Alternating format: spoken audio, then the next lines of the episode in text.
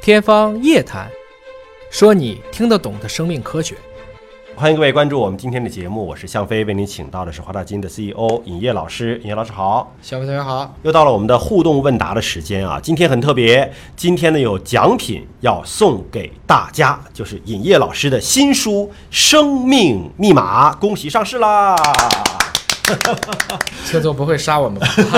哎，这这个书要请尹烨老师签名再送，好不好？ 可以啊啊，这是应该的。咱因为们咱们送多少本儿？一周五本儿，一周五连本儿续五周那好，我的天哪！啊，可以。啊，那今天就送五本书。好啊，这个大家呢可以在我们这个节目下面留言，说一说呢您听我们《天方夜谭》节目这么长时间了，您的一些真实的感受和感想。我们根据您的这个真实的想法，我们来抽取，好不好？可以啊，那那您得给我们介绍介绍这个《生命密码》这本书啊，这个书是个什么样的书啊？内容是怎么样的呀？其实就是《天方夜谭》的纸质版。啊，因为已经有无数的朋友在各种渠道下留言呐、说能不能有本书啊？因为很多人说听着虽然也过瘾，但是你这不好查呀。嗯，想起个什么知识到哪去翻呢？后来我们就跟周信出版社一起啊，他们对这个也感兴趣，我们就写了这个叫《生命密码》。嗯，有四十八个故事。那么这四十八个故事呢，其实涵盖了方方面面了，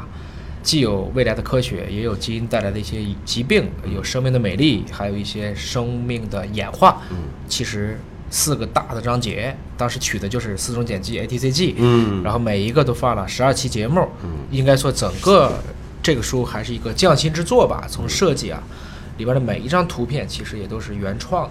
不管是摄影或者是找据说还有你亲自拍的很多照呃，片。是这样的，可惜就是这 个插图太小，啊体现不出来摄影水平。啊嗯是，呃，那如果想得到这本书的话呢，可以在我们节目下面来留言，当然也可以呢，按照我们今天的主题，因为是互动问答嘛，嗯呃，您有哪些想要问野老师的问题，也可以在我们节目下面来留言了。那好，我们进入到第一个问题，番茄比较好吃啊，询问这个野老师啊，他说能不能聊聊？空鼻综合征的科研进展呐、爱你哦啊， 这是个是么么哒的一位朋友啊。空鼻综合征，我觉得现在我们的网友朋友们越来越多的用一些稀奇古怪的疑难杂症来询问我们了， 确实有很多我们是不是很熟悉啊？空鼻综合征就是指啊，一个是鼻甲切除，或者是鼻的这个中隔啊矫正了手术以后，嗯，出现了一种我们叫医源性的并发症，就是把你鼻腔给切空了，哎，空了，中对隔没有了，是，那么呢，实际上这个一般就是在这种耳鼻喉啊，嗯就是这个科里面会常见的，因为有一些呢，你比如说可能切多了，进入到鼻腔里面的这个气流啊，我们可以理解啊它的流体力学都变了，嗯，本来不应该是这种喘气的方式，对，嗯而且你的感觉神经其实也跟以前不一样了，这种情况下就会有各种各样的，比如说鼻子觉得特别干啊，嗯有的时候觉得特别烫，有的时候觉得特别冷，反正你感冒的时候，鼻子这种各种各样的症状它都会出现。那如果你不及时的去治疗呢，它可能会逐渐的就从鼻腔直接向上呼吸道，甚至下呼吸道产生一个这样的一些危害。所以你看，我也在想啊，说鼻孔为什么要有两个？一定是因为一个塞了，另外一个还可以工作。这个当时说过，他俩就不是一起工作的，啊就是交替的工作，嗯就是交替工作每次就是一个，啊就是一个鼻孔工作。那如果一旦说你中间那个鼻中隔没了，哎手术也好，意外也好，最后给切空了，哎是啊你变成了说鼻孔是两个，但里边的通道俩门进去，里边是一大厅，对，可能会引发各种各样的一种综合的反应。对，嗯所以实际上呢，他也肯定想问啊，说这个怎么治？对其实呢，现在也没有特别好的办法，哎还只能是用外科手术。对，整形手术中间加一门板不就完了吗？有现在开始去研究了。通行的治疗方案呢，我也问了一下对应的医生啊，就是说你要去把整个鼻腔塑窄，那么你具体怎么塑，塑多少，嗯用什么材料塑，